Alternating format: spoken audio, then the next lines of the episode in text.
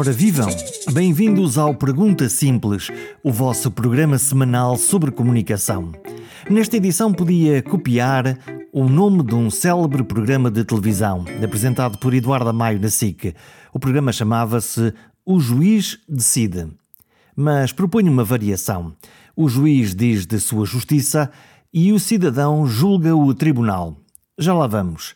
Entretanto, gostava muito que se juntassem à comunidade daqueles que se apaixonaram por estas coisas da comunicação e subscrevessem o podcast em perguntasimples.com. Declaro desde já aberta a sessão.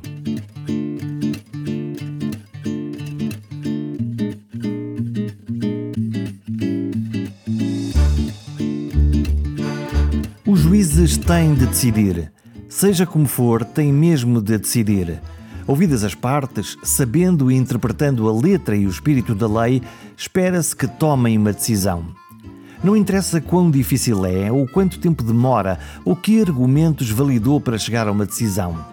O juiz desembargador Eurico dos Reis tem uma larga experiência a avaliar casos e, principalmente, um olhar crítico sobre como funciona o nosso sistema judicial. Mas não só conhece também com poucos o sistema mediático e como os tribunais, jornalistas e sociedade interagem. A fúria anónima das redes sociais vieram agora complicar tudo isto. Esta conversa não é sobre crime e castigo, nem sobre os casos judiciais concretos ou recentes, mas eles não deixam de estar no fundo. É uma conversa sobre cidadania, sobre poder, sobre equilíbrios de poder, sobre cidadãos e a sua opinião dita de forma espontânea ou, alegadamente, construída nas redes sociais por algum guião pré-escrito. A ideia de falar sobre a linguagem da justiça já vinha de trás, mas a leitura por várias horas da decisão de instrução do conhecido e chamado caso Marquês levantou-me uma pergunta fundamental, ou várias. Tinha de ser assim tão longa, tão difícil de compreender, tão complexa, ou poderia ser muito mais compreensível para o cidadão comum? Bom, é assim, para já esse tem milhares de páginas. Há aqui dois problemas. Um, uma é as decisões uh, ultracompridas uh, e as peças processais ultracompridas, que é um problema. E depois há os megaprocessos, que é outro tipo de problema. Uh, os megaprocessos são uma coisa tecnicamente errada. Eu, eu, eu, comecei a minha carreira, com, já há quase 40 anos, como, como juiz de instrução. Um, e a, a, minha, portanto, que é uma coisa que, que, agora é feita pelo Ministério Público, um, no código anterior, eu já sou um bocado velho, ainda trabalhei com outros códigos, um, e a minha preocupação principal era ver se, se os processos não prescreviam e ver qual é que era quando o arguído uh, tinha cometido vários crimes, ver qual é que era uh, aquele em que eu tinha melhores hipóteses de enviar o processo para julgamento e uh, alcançar uma condenação. Um, e, e, essa é. E já agora, em termos da prescrição, há, há, sempre várias teses, o direito não é uma, ciência exata, não é, do meu ponto de vista nem sequer é uma ciência, pode ser tratada com métodos científicos, mas é é mais parecida com uma arte de artesão, não é uma arte daquelas artes artes, é uma artesão. A gente vai fazendo, vai trabalhando. Um, há sempre várias opiniões sobre a interpretação da norma. E então o que eu me preocupava era ver qual é que era a interpretação que me dava menos tempo, independentemente de eu concordar com ela ou não. E atuava com base, portanto, uh, esta é, é uma medida de precaução. Portanto, eu atuava e fazia as coisas eh, tendo em conta a tese da prescrição que me era menos favorável. Isso agora, por acaso, parece que não se faz assim. Parece que se pensa que, que, se pode convencer os outros de que a tese que nos dá mais tempo é a melhor. E uh, fracionava o, o, os processos de forma a avançar aquele que garantia mais hipóteses de sucesso. E, e portanto, não havia mega processos, havia pequenos processos. E, portanto, mais fáceis é. e mais rápidos de avaliar. Exatamente, e que obrigavam a decisões com menos, com, com menos artigos, uh, com menos parágrafos, com menos palavras. Portanto, isso é um problema que uh, foi criado quando, não sei por carga d'água, começaram a achar que quanto maiores fossem, quanto maiores eram os processos, maior era a hipótese de condenar os arguídos. Punha-se lá tanta coisa, tanta coisa, portanto, depois uh, era um bocado, uh, é um bocado difícil. Uh, e depois, como a natureza tende para, para, para, para a lei do menor esforço, é mais fácil carimbar e seguir tudo do que escrutinar quando as coisas são muito grandes. E não há maneira de fazer uma, uma versão reduzida e resumida para, uh, mais que não seja, aqueles que não estão no tribunal conseguirem perceber de que é que o juiz está a falar? Agora é o segundo problema que é, que é assim. Um, eu já tinha dito há pouco, mas isto não é só em Portugal.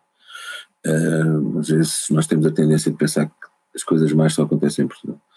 Um, é, se eu não mostrar erudição, se não fizer muitas citações, a dizer, é pá, este tipo leu, leu uma data de livros, pá, deve ser um tipo muito bom. Uh, e então, bumba, vai tudo para lá.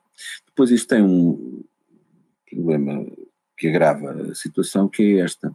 Um, é o sistema de inspeções, o sistema de progressão na carreira. Portanto, se uma pessoa se atreve a ser sintético, depois não tem boas notas.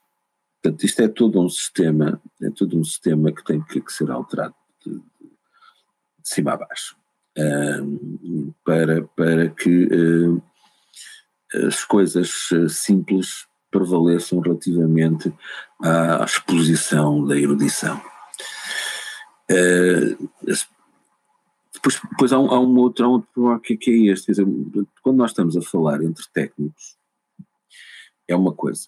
Agora, a, a tal demonstração do, do, da qualidade dos nossos atos para a comunidade é outra coisa. Uh, portanto, a, a, a, leitura pura e simples das decisões é capaz de não ser a melhor solução. A minha sensação ao ouvir eh, estes eh, longos relatos é verdadeiramente como se eu estivesse a ouvir um relato de futebol, não sabendo nunca onde está a bola e principalmente não percebendo bem quem é que marcou o golo, quem é que eh, para, que, para, que, para que lado é que isto foi favorável, porque eu estou a ouvir uma sequência de coisas em que me dizem isto está aprovado, isto não, eu quero isto, não quero aquilo, isto é nulo, isto já prescreveu, isto, e eu, eu às tantas, ao fim de meia hora, estou no meio de um campo com um nevoeiro à procura da bola e de perceber o que é que está a acontecer aqui? Pois, é, a questão é essa. É, há, há uma, alguma confusão um, entre uh, um, o texto técnico, que é dirigido a outros técnicos, Uh, e, uh, e, a, e, a, sua verbalização para a comunidade. Podemos aplicar aqui o modelo da pirâmide invertida que os jornalistas costumam fazer, que é dizer primeiro o que é que é importante e só depois o contexto e a sua explicação, ou neste caso esse modelo dificilmente se poderia aplicar? É assim, sabe, os advogados começam por eh, ir ao fim de, da decisão e ver o que é que está decidido e depois é que vão ler o resto. Portanto, essa, essa, essa, essa sua proposta é, é, é correta. E, e, a, e, a, e a justificação, volto a dizer, a justificação perante a comunidade tem que ser diferente da, da, da fundamentação que consta da, da, decisão. Eh, e até em termos de fundamentação, há, há um, nós temos um dever de fundamentação, portanto, os juízes, um, por exemplo, ao, contrário do, do, do, Ministério Público, um, que, que, não tem que uh, fundamentar tanto uh, como nós, nós temos, porque a decisão final é do juiz, isso, isso, é, isso é lógico e é, é razoável que assim seja. Nós temos que dizer porque é que, portanto, isto na primeira e na segunda instância, nos Supremos é, já é diferente o Supremo só trata de direito, em princípio. Mas a, a primeira instância, em relação, eh, na maior parte dos casos, uh, há, há, situações, por exemplo, nas decisões da, de, de das entidades reguladoras administrativas, uh, quando o processo chega à relação, nós também só decidimos de direito. porque se entende que já houve uma entidade com alguma legitimidade, que são as entidades administrativas que tomaram, que apreciaram o facto, depois a primeira instância apreciou o facto e, portanto, e nós só apreciamos o direito. Portanto, tirando esse caso, no, nos casos normais, uh, a relação também funciona como uh, uh, decisor em matéria de facto. E nós temos que dizer, dizer porque é que achamos que um facto está provado ou não provado. Temos que justificar isso. Mas volto a dizer, isto é uma questão de justificação técnica. Não é uma questão para o cidadão comum. Exato. A questão para o cidadão. Portanto, e, e, e os juízes não são treinados.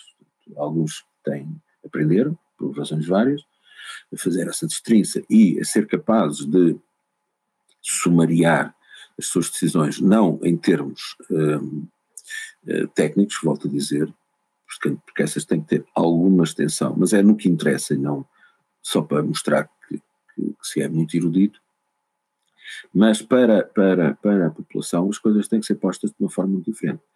E eventualmente, se calhar, uh, os juízes não estão preparados para isso. E, portanto, eventualmente, se calhar precisarão de. Uh, não estou a dizer assessores de imagem, porque isso faz-me logo pensar em spin doctors, mas, portanto, de uh, assessores que percebam as regras da comunicação e que digam isto é que é o essencial para as pessoas. E que façam a ponte entre uma coisa e outra. Pergunta muito uh, uh, pessoal: o que é que se sente quando se diz num tribunal uma sentença? Depende. depende, depende. Às vezes sente-se um alívio, uf, finalmente está a acabar o trabalho. Uh, mas é porque, repara, o, a proclamação da decisão é a parte menos complicada. A parte mais complicada é chegar lá. É, é a formação, portanto, primeiro dizer o que é que está aprovado, o que é que não está, e, e depois há a, eh, a, aplicação desses factos, a, integração desses factos, isto é, tem um termo até muito jeitoso que se chama subsunção, ou seja, que é uh, meter os factos na norma e ver até que ponto é que a norma se aplica a, àqueles factos. Essa é a parte mais, mais, mais complicada. Então, e quando a norma uh, que parece perfeita depois não encaixa na perfeição do caso e hum, não sei se existe ou não a dúvida existencial entre o que é que é a boa justiça em contraste com aquilo que a norma diz e aquilo que foi a convicção que formou depois de ouvir as partes. Hoje são umas pessoas muito complexas. A sua pergunta dá, dá pano para mangas. Primeira coisa é assim: os factos é que mandam. E, portanto, não, nós não temos o direito de martelar os factos para os meter na, na, caixa que é a norma. Uh, uh, portanto, a norma define uma conduta que diz que é que deve ser, portanto, uh, aquilo que, que a sociedade entende que é o comportamento devido, e, e, depois estabelece a punição civil ao, ao crime para uh, as condutas que não uh, são aquelas que são as socialmente exigíveis. E isto é pão, pão, queijo, queijo? Não, claro que não. Uh, mas a questão é, nós não podemos martelar os factos para os integrar na, na caixa da norma. Portanto, depois a, a, norma ou se aplica, se aplica, quer dizer, ou está, ou está preenchida a previsão da norma não está. Portanto, isso não está, não está. Bom, acabou, não se aplica. Portanto, Uh, dúvida essencial. O que a lei diz é que nós não podemos, nós somos obrigados a decidir. Quando um processo nos é distribuído, nós temos que o decidir. Portanto, a lei diz, pá, mais dúvidas que tenhas, tens que ter uma decisão. Uh, depois, uh, existe uma, portanto, uma série de truques técnicos que, que são, nós utilizamos para encontrar essa solução mesmo quando existem dúvidas. É, uma delas é o chamado tal ónus de prova. Ou seja, há certas pessoas que têm a obrigação de provar, as outras basta estar quietinho uh, e uh, criar, portanto, uh, fala diz mesmo, um, criar uh, dúvida razoável quanto aos factos que estão a ser alegados por outra parte. Portanto, é só o que tem que fazer. É, aquele que diz as coisas passaram-se desta maneira, tem que provar isso. O outro está quietinho à espera que as provas sejam produzidas e depois vai metendo cascas de banana para diminuir a credibilidade da prova que está a ser produzida. Se aquele que mete as cascas de banana é mais eficaz a meter cascas de banana, uh, portanto, uh, a decisão uh, é contra o outro. que tem, que tem o, o, a, a, obrigação, ou a nos é isso, a obrigação, a obrigação de provar. Portanto, é isto. Uh, é ver, nós, os juízes e as juízas são seres humanos como os outros. Um, e, e, só que a atividade de julgar é uma atividade antinatural. Porque. Como é que é isso? Um exemplo que eu costumava dar aos estagiários uh, que tive durante muito pouco tempo, uh, porque pronto, depois uh, comecei a ser mal visto. Um, tu estás na rua e ouves ou uma pancada de um carro a bater no outro, ou enfim, se as pessoas forem minimamente uh, não forem totalmente uh, maus condutores, ouves primeiro os chiados travões, depois ouves a pancada e voltas a cabeça. Uh, e vês, tiras uma fotografia. Aquela parte do teu cérebro, que é o do cidadão normal, tira uma conclusão. Imediata Logo, e rápida. Zás. Portanto, foi assim que nós sobrevivemos ao, ao, ao, na pré-história aos animais que eram mais fortes que nós. Era a nossa capacidade de tomar decisões rápidas com o mínimo de informação. Portanto, isto é um instrumento de sobrevivência. Portanto, eh, e é bom, e é bom que isso exista, porque em situações de perigo permite-nos tomar eh, decisões rápidas, que podem eh, permitir-nos continuar a viver. E depois há uma coisa muito engraçada, que é, quando nos pedem para contar a história, nós vamos contar as coisas, temos a tendência de pôr uma, a história de um ponto de vista lógico, vamos preencher aqueles vazios que não vimos, já não com base eh, naquilo que vimos, mas na conclusão que tiramos da fotografia. Portanto, a nossa subjetividade vai contaminar eh, os factos reais. Sim. E ora, a função do juiz é saber que a verdade é um caleidoscópio. Portanto, não, tanto, uh, outro exemplo, você não está a ver o que se passa atrás de si. Portanto, há metade da realidade você não vê. E, portanto, nós, o juiz tem que esperar que a última pessoa acabe de falar e que nos mostre as várias facetas, portanto, ou seja, a, a percepção da realidade que cada uma das pessoas teve, para depois nós fazermos, o, como eu disse, o caleidoscópio, a composição da, da, daquela verdade. Portanto, nós temos que uh, parar de pensar como cidadão normal e esperar que nos tragam todos os pedacinhos do puzzle para compor a fotografia. E isso depois demora, demora algum tempo. Pois, por outro lado, é assim: nós eh, temos, como disse, uma percepção subjetiva das coisas. Nós vemos o mundo através dos nossos óculos, portanto, que é toda a nossa, portanto, o nosso eu e as nossas circunstâncias, como diria o Gasset. E, portanto, e nós observamos o mundo eh, com base nessa subjetividade. É o, é, aquilo que quando eu andei no SEJAS se falava, e duvido que se fale agora, lamento muito, uh, das motivações não jurídicas da decisão judicial. Um, o que nós temos que aprender é a suprimir e, uh, essas motivações não jurídicas. Isto é um processo que leva tempo. Ao fim de, de, de alguns anos, ao fim de alguns anos, uh, nós conseguimos criar um distanciamento relativamente à realidade que estamos a julgar. As coisas começam a tornar-se mais fáceis. Uh, no princípio, um, as coisas não são assim tão fáceis. Eu comecei a fazer julgamentos, havia falta de juízo nessa altura, com 25 anos. A coisa foi complicada. No primeiro dia que, no primeiro dia que fiz o primeiro julgamento, parti uh, uma série de coisas, as coisas caíam-me da mão. Uh, isto com o tempo. Uh, nós aprendemos, aprendemos esse, a ter esse distanciamento, ter, que também não pode ser muito grande, porque senão depois não, aí é que não vemos mesmo nada. Nós temos que estar, também que nós não podemos estar no meio do jogo como árbitro de futebol.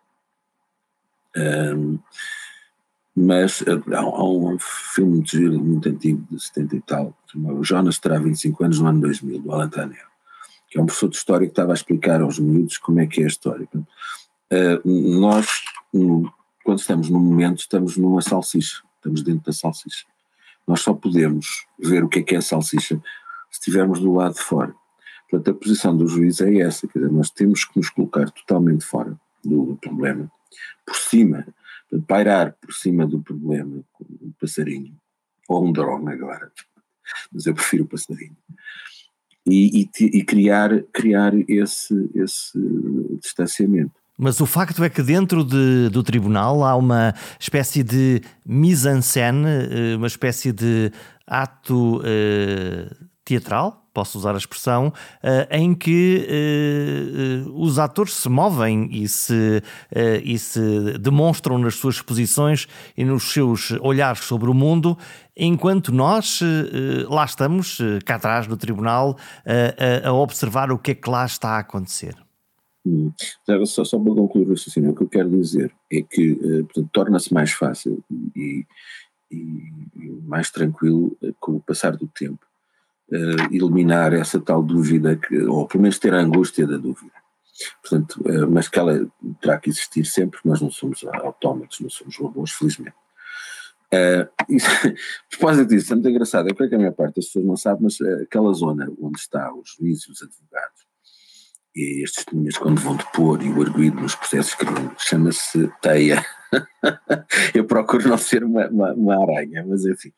Uh, e depois o, o, o, sítio onde, onde, está a comunidade chama-se plateia. Tem toda a razão, aquilo, o, o, o, julgamento é um, é um combate ritualizado. Portanto, uh, há duas posições, uma contra a outra, e as pessoas, em vez de andarem à pancada, um, não, não, não quero agora chamar aqui esta conversa uma cena triste que aconteceu aqui há algum tempo, portanto, mas em vez de andarem à pancada, tanto uh, têm os advogados que uh, utilizam os mecanismos, as regras, para convencer o juiz da bondade da posição do, dos seus clientes. Portanto, aquilo de facto é um espetáculo. Portanto, há, há, eu, eu costumo, repare, nós podemos uh, representar a realidade sem, sem mentir, sem mentir, nós podemos uh, representar a realidade de formas diferentes. Uh, portanto, o advogado, que é bom advogado, vai construir a, a realidade uh, sem mentir, porque não tem o direito de mentir, mas da forma que é mais favorável ao, ao seu cliente. O que é que é um bom advogado? Um advogado é um advogado que, cumprindo as regras, conhecendo muito bem as regras, portanto, sabendo qual é a latitude que as regras lhe dão, uh, constrói essa, essa realidade, sem mentir, um, por forma a que a posição do seu cliente saia favorecida. Portanto, conta uma boa história dentro das regras da lei. Exatamente. Exatamente. E do e, outro portanto, lado, o que é que faz uh, um bom acusador público, um bom magistrado do Ministério Público ser uh, um, um bom personagem desta teia? É deste drama. De drama é executado na teia. Exatamente, ora aí está. Uh, é ser um bom advogado também. Portanto, o, o Ministério Público é o advogado da comunidade. Uh, do ponto de vista é esse. Portanto, é uma parte, uma parte dentro do processo a única pessoa que tem a obrigação de ser imparcial e isenta é o juiz. O Ministério Público uh, não é um advogado normal, porque, como defende a comunidade, e a comunidade, a comunidade não, não, não tem interesse, nem tem o direito uh, aos bodes expiatórios. Uh, tem direito à descoberta da verdade. portanto, tem direito a, a mostrar a, realidade, a verdade, ou melhor, não dizer a realidade, mostrar a realidade sem subterfúgios, sem ocultações. Portanto, essa é o que a comunidade tem direito, porque a, eh, a comunidade não lhes entende, eu sublinho isto, a, comunidade, o interesse, o objetivo da comunidade não é ter bosses expiatórios. Um, portanto, o, o, um bom acusador, um bom Ministério Público é, é aquele que uh, procura conseguir o máximo de informação sobre a realidade, sobre aquilo que se passou, e tem, uh, exatamente porque esse é o interesse da comunidade, não leva a julgamento tudo. Portanto, faz uma escolha. exatamente. E depois uh, utiliza os mecanismos da lei para uh, mostrar o máximo de realidade a favor da comunidade.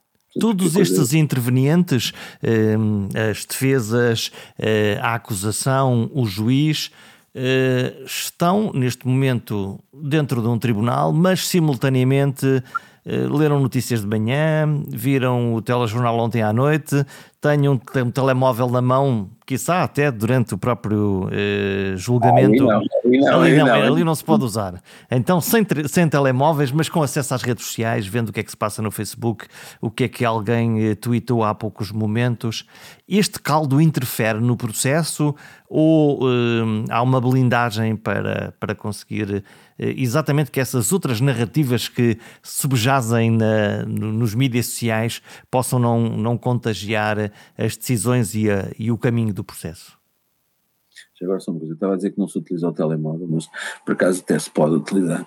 Tive uma vez na, com os colegas holandeses um, e eles estavam a fazer uma previdência cautelar em que, uh, portanto, havia o recebimento de imagens que estavam a acontecer num determinado local Uh, e, e, portanto, aí, aí, mas aí o, telemóvel não estava a funcionar, portanto, tá, estava a funcionar como instrumento de, de, de recepção de informação para poder facilitar a decisão. Portanto, em vez do juiz ir lá, estava ali. Pronto. Uh, é, é, um, é, um, pouco como agora se fazem os julgamentos através da WebMax e essas coisas todas. Portanto, aí, aí é diferente. Portanto, é um instrumento e, não é, e não é aquilo que nós fazemos habitualmente com o nosso telemóvel, que é trocar umas mensagens com os nossos amigos, falar com eles ou ler as, ou ver as redes sociais. Exatamente. Bom, mas agora, relativamente ao que eu disse, eh, é, é, é, são as tais motivações não jurídicas. Portanto, o que nós temos que, e isso também é uma coisa que, que, que com o tempo se torna mais fácil, que é um, dizer quais são os canais lícitos de recepção de informação. E, portanto, uh, nós, e há um outro conceito também interessante que é chamado verdade formal do processo tem, tem a ver com, com um, a diferença entre a civilização e a barbárie.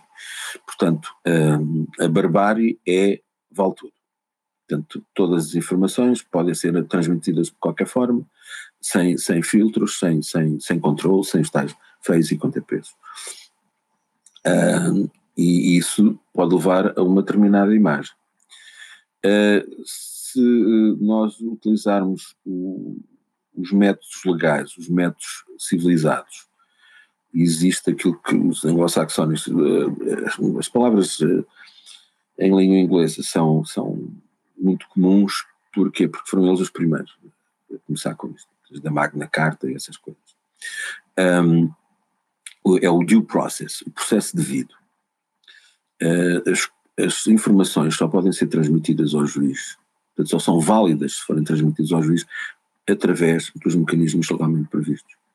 Portanto, ou seja, tem que ser com o tal, com o tal teatro na dama, na, na, na teia. Hum, portanto, essa é a única forma de transmissão de informação. E, portanto, uh, e nós temos que criar processos mentais de bloquear tudo o que não seja transmitido por essa via, que é uma via formal, sem dúvida, mas é para que uh, as coisas se façam de uma forma civilizada e não de uma forma bárbara. Uh, portanto, uh, por isso é que o, o, treino dos juízes é um treino mais complicado do que o resto das profissões forenses. Tem que ser, tem que ser, porque quando nós ocupamos aquele poder, aquele espaço de poder, por isso é que eu há bocado estava a dizer que não queria ser a aranha, mas, uh, portanto, uh, nós temos que ser capazes de uh, pôr, tanto quanto possível, as nossas motivações não jurídicas dentro de uma caixa. E, e, isso pode não ser, pode não, pode não ser fácil, mas, mas é, um, é uma coisa que se adquire com o treino com o treino adquire-se. Sendo certo que os atores deste diálogo na justiça, estou a falar quer a acusação, quer uh, a, a, defesa, cada vez mais uh, se apresentam aos olhos mediáticos eh, e provavelmente até usam as suas narrativas para que as suas mensagens eh, passem através dos jornalistas e já agora para alguém que eh, teve ainda por cima funções ligado à Comissão da Carteira dos Jornalistas, os jornalistas são atores independentes ou são partes interessadas neste, neste jogo? É sim, de facto, no, no fundo neste momento tem toda a razão, existem dois espetáculos, né? É aquele tal espetáculo interno, chamemos assim, uh, dentro da, da, se pratica na teia, e depois há uh, o, o, outro espetáculo na qual uh, então, os jornalistas, e não só os jornalistas, têm um, têm um outro papel. Uh, há regras deontológicas e, e o, o, o, o, vosso, o papel do jornalista é, é, é, um, é um bocado parecido com o nosso. Vocês têm a regra também do contraditório, de ouvir a outra parte antes de publicar a notícia. E se só uma das partes eh, fornecer mais informação ou informação mais saborosa? Falamos há um bocadinho do segredo de justiça, eh, que no fundo, sendo um crime, choca com aquilo que é a liberdade de imprensa ou o direito das pessoas saberem? Onde é que, onde é que se faz este balanço entre uma coisa e outra? Eu, eu sempre tive uma ideia muito clara acerca disso. Criminosos são aqueles que uh, transmitem a, a, informação para fora do sistema. Esses são os criminosos. Agora, um, ehm, o, o, jornalista deve ter também uh, esta capacidade um, que os juízes têm a obrigação de ter, nós temos a obrigação de ter, vocês é preferível que a tenham, de, uh, de se distanciar e de guardar as vossas motivações. E, e, quando acontece essa situação, que relata que é só uma das partes que está a fornecer informação, vocês têm que ser, ter o cuidado de dizer que isto é informação só de uma parte. E, e chamar a atenção do, do, destinatário das nossas mensagens, portanto, os leitores, os ouvintes ou telespectadores, de que, atenção, é possível que exista outra, outra, outro lado desta, desta informação, portanto, que, que esta fotografia não esteja completa, que haja mais, uh, mais dados sobre esta, sobre esta matéria. Portanto, chamar a atenção do, do destinatário da vossa, das vossas peças de que pode haver uh, algo distinto do, do, que está a ser relatado. Agora, não, não, não vos podem pedir que, que, que ocultem, que ocultem a, a, informação que vos foi transmitida. Uh, destacando, já agora, se é que também peço, é que um, existe uma norma que diz que a transmissão dessa informação não devia, não devia, não devia acontecer, que alguém violou a lei, neste caso praticou um crime, para que esta informação se saiba. Já agora outra coisa, está a ver, é, é, por razões várias de eficácia, eu se calhar é, o crime de violação do segredo de justiça também não, não vai, não se, não se tem conseguido grande coisa, quer dizer, nós dizermos isto é uma atividade horrível, criminosa, blá blá blá blá, e depois não ter efeitos nenhums, é completamente contraproducente. Porque é dizer, ah, é proibido, mas afinal faz-se isso tem um efeito destruidor na, na consciência do, do, dos cidadãos. Portanto, se calhar o melhor é tratar isto também por vias administrativas, quer dizer, quem é que é a pessoa que é responsável pelo segredo? É Beltrano. O segredo hum, foi violado. Essa pessoa apanha com uma pena disciplinar. Ponto. É, o problema resolvia-se. Portanto, na fonte e não depois no caminho que a, que, que a informação não, Isso é aquela história, aquela história do matar o mensageiro. Aqui, isto aqui, a, a, o ato antissocial é quem viola o segredo. E quem viola o segredo é o detentor da informação que a divulga. E, portanto, como chamando-lhe crime não se resolve o problema, aplicam-se penas disciplinares administrativas. Ponto. Quer dizer, tu és responsável por guardares um segredo. Não guardas o segredo. Foste incompetente toma, leva. Olha que isto era capaz de ser mais eficaz. Ainda guarda processos ou decisões que tomou ao longo da carreira e que ainda hoje pensa sobre elas a dizer isto, se calhar, visto aos olhos de hoje, se calhar podia ter decidido de outra maneira, eh, ou pelo contrário, dizer eu tive a convicção certa e decidi bem. E tenho dois casos, os dois casos ocorreram. Tenho situações em que digo isto não foi não foi, não foi a melhor, a melhor solução. Estavas mal nesse dia, ou não tinhas ainda a experiência, isso aconteceu uh, no princípio, né?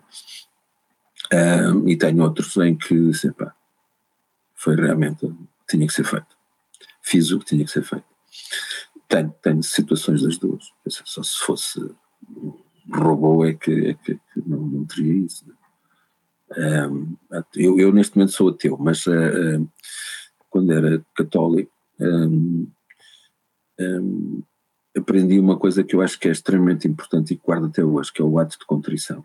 Nós devemos todos os dias dizer, analisar o que fizemos e, e tentar perceber se agimos bem ou agimos mal. E isso é um, portanto, uma coisa que nós devemos fazer durante toda a nossa vida, portanto, a ter a humildade intelectual para perceber que não somos, não somos deuses, somos seres imperfeitos, mas devemos ter a preocupação de melhorar.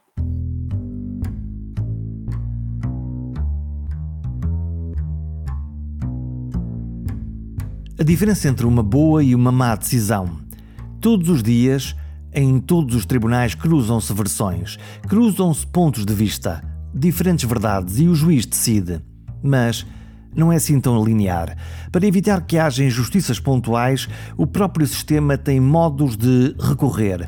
O olhar do Ministério Público, o olhar dos advogados da defesa ou os recursos para os tribunais superiores. Finalmente, há o escrutínio do público. Mas antes de tudo isto, há um princípio que limita os poderes: o princípio da separação dos poderes. Quem julga não faz as leis, quem governa não julga e por aí fora. No fundo, tudo para prevenir o abuso de poder. Vamos ver, é, é, é assim e deve continuar a ser.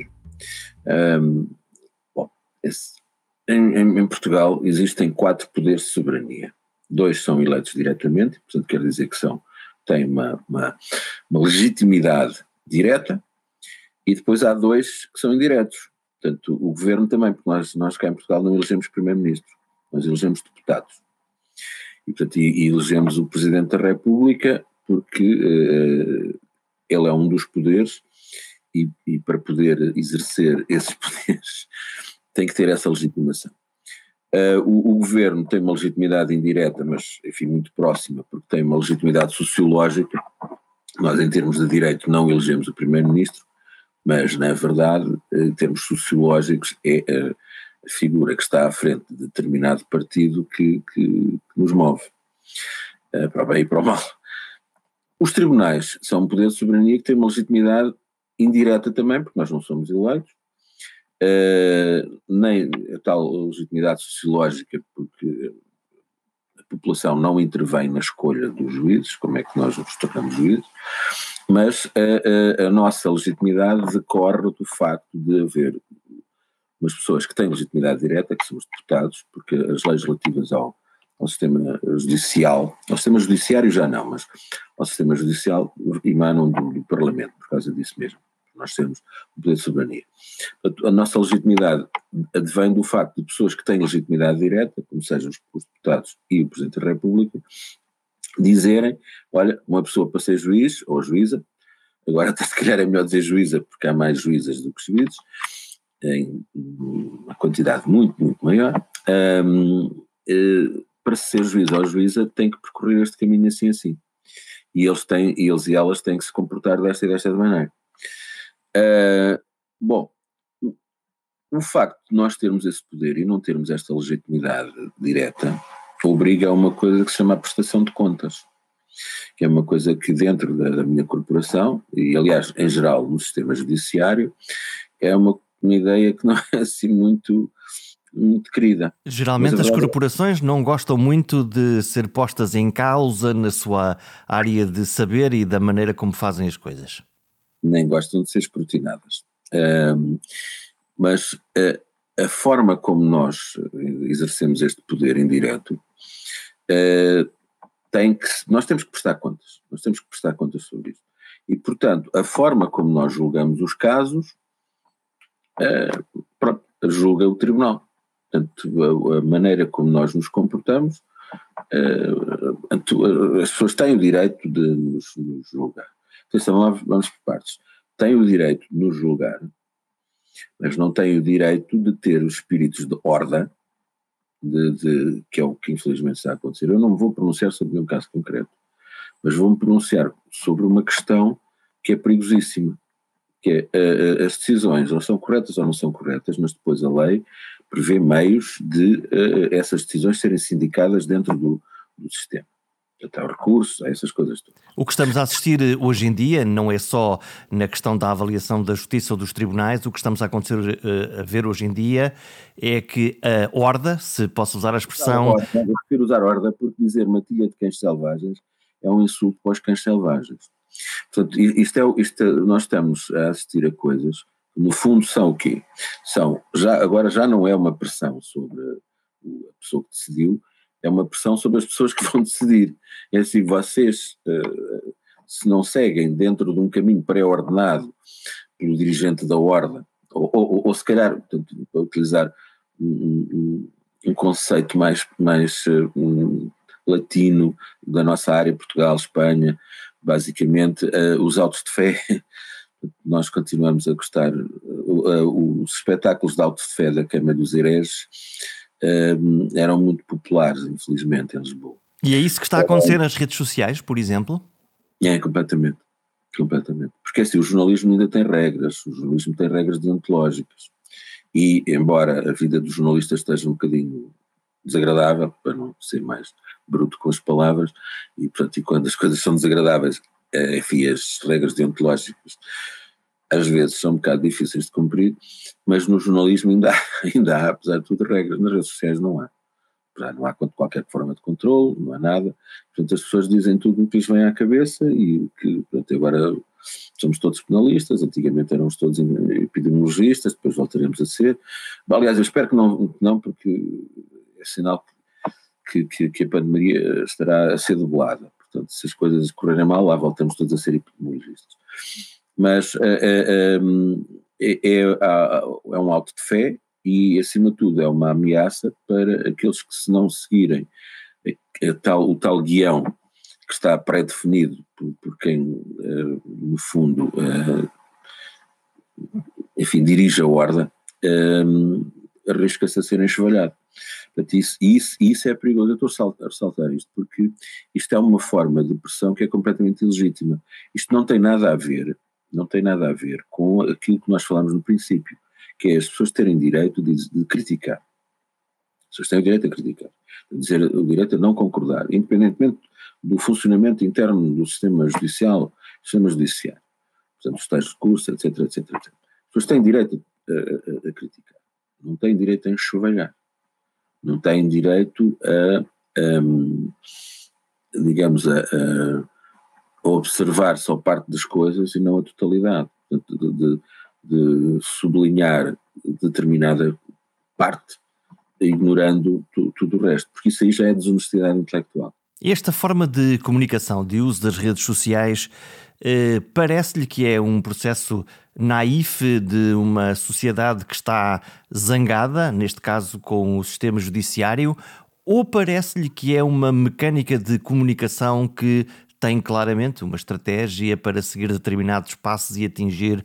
um determinado objetivo ou uma determinada narrativa, dado que isto é um podcast sobre comunicação? É, é assim, é, como dizia o António Leixo, né, a mentira para, para ser eficaz é, tem, tem que trazer um bocadinho de verdade.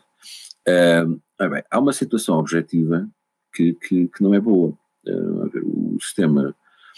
Agora, só, só para definir conceitos. Uh, o sistema judicial é parte diz respeito aos juízes, aos tribunais. O sistema judiciário é tudo o resto, portanto, o Ministério Público, os advogados e depois os próprios intervenientes processuais, uh, uh, as, portanto, as polícias, as entidades reguladoras, portanto, tudo o resto. Portanto, o sistema judiciário é tudo o resto que anda à volta do, do sistema judicial. Bom, o sistema judicial e o sistema judiciário não estão a cumprir eh, bem a sua função social. Portanto, existem razões objetivas para as pessoas estarem descontentes.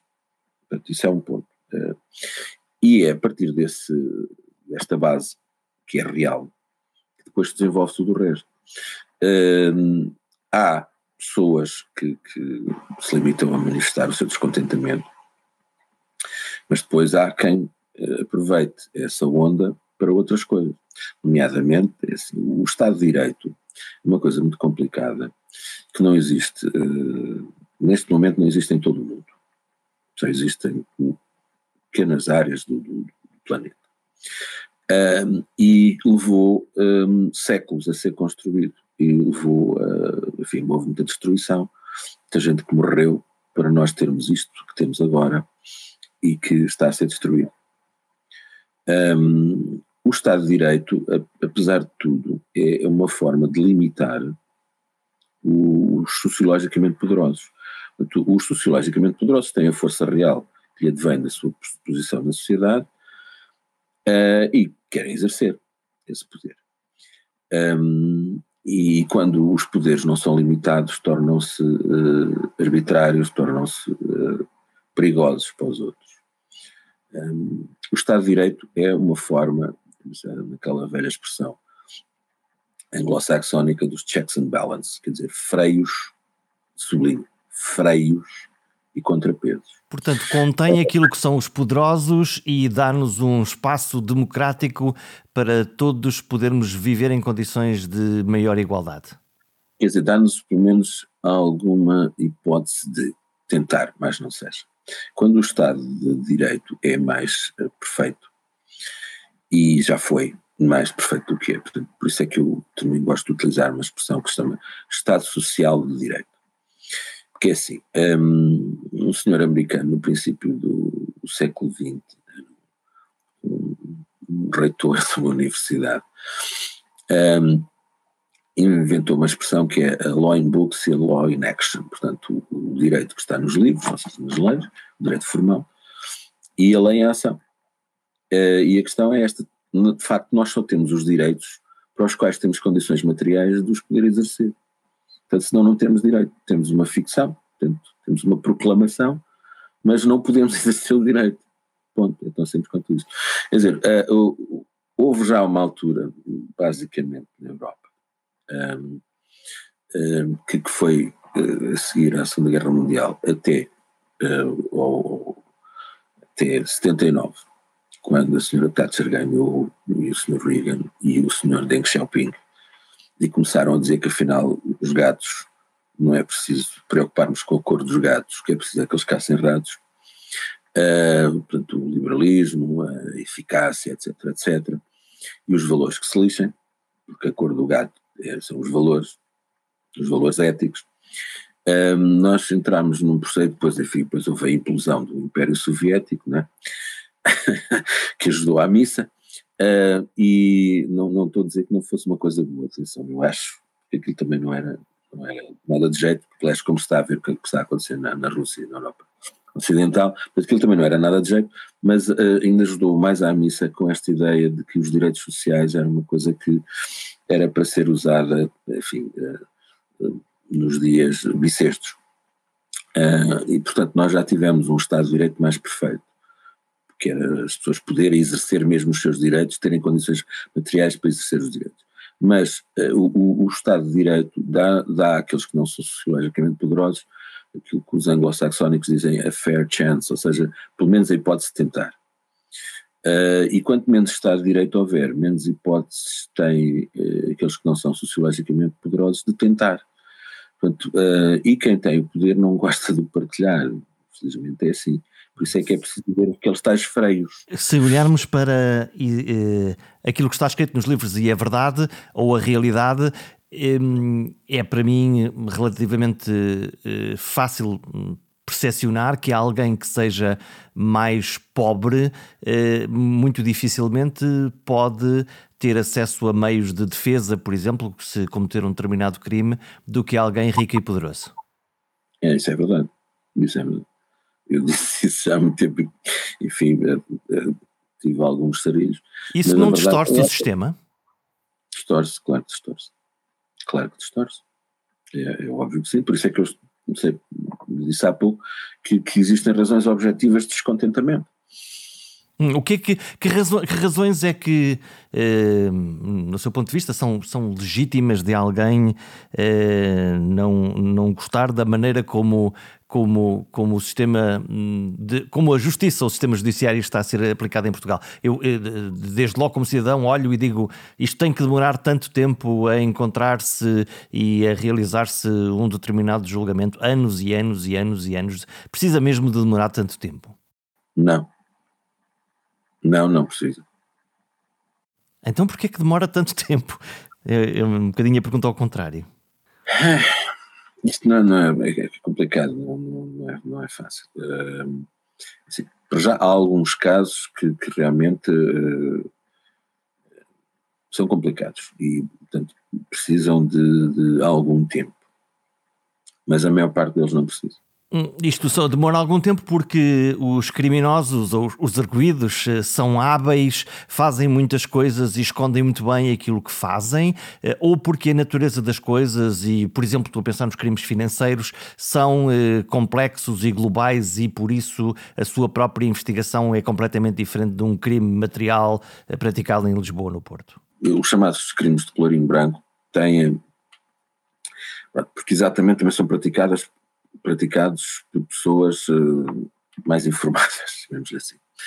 São, são crimes que são uh, mais difíceis de, de, de, investigar. Por isso é que eu estou a dizer que alguns casos precisam mesmo de tempo, duvido é que precisem de tanto tempo. Um, e depois também há uma, uma, outra questão que também abordarei. Uh, o, agora, o que acontece é que nós temos um, um, um processo penal que, que também um, não é, não é o, Código Processual não é, do meu ponto de vista, também a, a melhor forma de, de, resolver o assunto.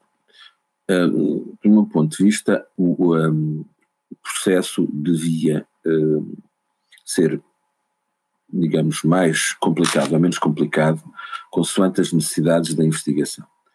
Um, e agora o que acontece é que uh, o processo é definido pela moldura penal portanto, ou seja, pelo, pelo número de anos que, que é fixado relativamente ao crime. Eu dou-lhe um exemplo, portanto, um, um, homicídio que seja praticado uh, com testemunhas na, na via pública, etc, etc, portanto, com, com muita gente, muita gente a ver. Uh, de acordo com o Código de Processo Penal, tem que seguir uh, uma, uma determinada tramitação muito mais longa, que, que às vezes não tem, enfim, um, um é impossível, por exemplo, julgar em processo sumário um, um, um homicídio, por causa da moldura penal, apesar de a, a, a, investigação não, não ser assim tão, enfim, tão difícil como isso. Portanto, e há, e há, e há uma, uma perda de tempo. Portanto, a, o, o Código Processual devia ser uma, uma coisa instrumental, acaba por tornar-se quase ele próprio tão importante como o Código Penal. Uh, portanto, e perde, há uma, há uma perda de eficácia. Uh, e isso é uma coisa que devia ser melhor, melhor discutida e melhor estudada, e, e não é. Portanto, não é parte da moldura penal em vez de partir das necessidades de investigação. Aos olhos da opinião pública e nessa expectativa do tempo que tudo isto demora, hum, eu quero imaginar que uh, parte do descontentamento ou da falta de fé uh, da opinião pública tem, tem exatamente a ver com o tempo que isto demora. Ou, de uma forma muito prática, se posso perguntar, se um cidadão português hoje achar que uh, precisa de recorrer à justiça uh, para uma questão de uma herança ou de alguma coisa económica, pode começar a desconfiar que seguir o caminho normal, que era recorrer à justiça, custa tanto tempo que o melhor é não o fazer? Sistema, o sistema judicial está dividido, em, digamos, em várias, várias áreas. Portanto, há algumas áreas que não funcionam assim tão mal como isso. Há outras que funcionam. Um, e, e, mas eu, o problema da, da percepção da justiça também tem a ver com um, uh, aquilo que aparece. Portanto, normalmente o que aparece é o que corre mal, é o que foi mal feito e, e portanto, uh, as pessoas não veem o que é bem feito, uh, ou o que é menos. Portanto, continua a haver uh, formalismos a mais, do meu ponto de vista. Os códigos de processo são instrumentais, não, não devem ser dirigidos a, a códigos substantivos. Portanto, o, códigos de processo devem ser o mais simples possível. Portanto, e, e eu não estou a inventar a roda, isto, isto é uma coisa que já está estudada, só mas cá em Portugal gostamos, assim, se, se, aliás, é o que tem a ver, por exemplo, com o tamanho das, sentenças, quer dizer, um, se nós não utilizarmos palavras muito pomposas e muito. as palavras de 7 e 500, quando se dizia, como se dizia quando eu era novo, a percepção, ou seja, é, é, muito do descontentamento também decorre da percepção que é dada às pessoas do funcionamento do, do, do sistema judicial, do sistema judiciário.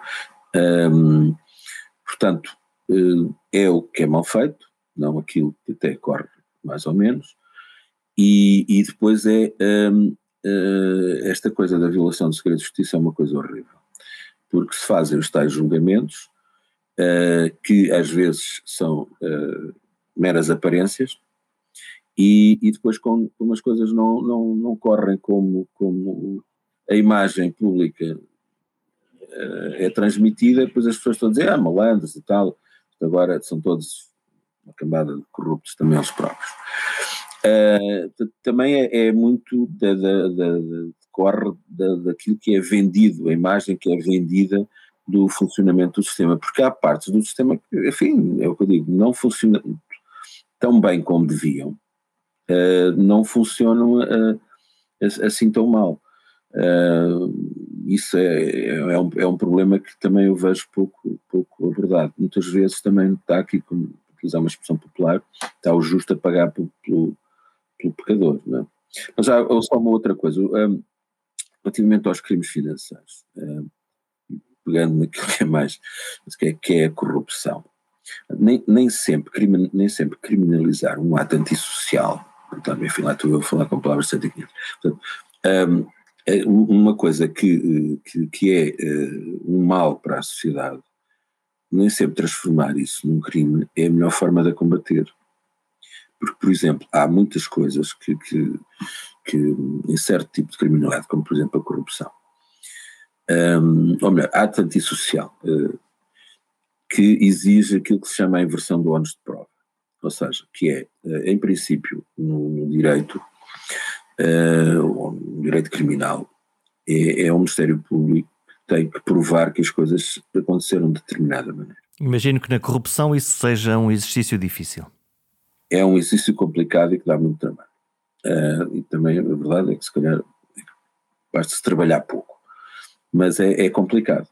Uh, é, é, tem, tem que se reconhecer que é complicado. Portanto, se calhar a melhor forma de combater esse ato antissocial é não o criminalizar, mas tratá-lo através de medidas administrativas ou fiscais, onde já uh, é possível dizer assim, oh meu amigo, ou oh, minha amiga, você tem uma casa de não sei quanto, um, onde é que você arranjou o dinheiro? Portanto, uh, se eu disser que isso é um crime, sou eu que tenho que provar, eu agora, polícia, este, aparelho repressivo do Estado. Eu é que tenho que provar que ele uh, obteve, ou ela, obteve uh, o dinheiro para comprar aquela casa de forma ilícita. Se eu tratar isto de uma forma administrativa ou uma questão fiscal, assim, não, você tem os sinais exteriores de riqueza. Onde é que você foi buscar essa riqueza? E se a pessoa não for capaz de provar onde é que foi buscar essa riqueza, o bem é apreendido. Se ele disser, ah, é o, é o meu amigo, ou é alguém, então vamos lá ter com o outro. Oh, oh caríssimo, oh, caríssimo, onde é que você foi buscar o dinheiro para, para comprar a casa que deu ou que emprestou a. Ah! Então bem aprendido. Porque, assim, Portanto, assim, no, fundo, no fundo é uma retirada do benefício eh, da. Eu não quero grupos na cadeia, eu quero é empobrecê-los, que é para, para que o, o ato antissocial em si não gere lucros. Basicamente a questão é essa. Portanto, se um ato deixa de, de, de, de, criar benefícios para a pessoa que o pratica, se a pessoa não a pratica, pura e simplesmente. Isto não é uma questão de maldade, isto é uma questão de, interesse. Portanto, se calhar esse tipo de, atividades antissociais, que agora são qualificadas como crimes, e que depois que exigem um, algum trabalho, algum trabalho, se calhar era mais fácil uh, resolver, porque eles, esses atos continuam a ser maus para a sociedade a corrupção é uma coisa que, uh, portanto, distorce a economia, uh, não cria concorrência, portanto, não, não é a melhor, uh, a melhor proposta que ganha, é a proposta do corruptor. Portanto, isso é um mal social, eu não estou a, eu não estou a baixar o grau de censurabilidade disto. Estou a dizer é que, se calhar, para nós conseguirmos os resultados desejados, que é que a corrupção acabe, hum, foi errado ter-lhe ter, ter dado a qualificação de crime, porque depois isso também tem um outro efeito, porque para combater este tipo de crimes é preciso dar um, alguns poderes às entidades que estão a investigar, uh, poderes esses que podem, uh, se não forem devidamente controlados, um, gerar também eles uh, abuso de poder. Portanto, e não é bom, não é bom que haja abusos de poder. O poder, sempre o poder. Como impedir que quem tem o poder o exerça de forma arbitrária ou crescente? Os cidadãos têm seguramente vários caminhos para o fazerem, desde logo votando ou falando em voz alta. A opinião pública tem uma voz que conta. Quando a opinião pública diz que não gosta ou não aceita uma decisão, esse é um primeiro passo para corrigir o rumo. Ou como se diz numa célebre frase, os tribunais julgam os casos mas os casos também julgam os tribunais. Está encerrada a sessão.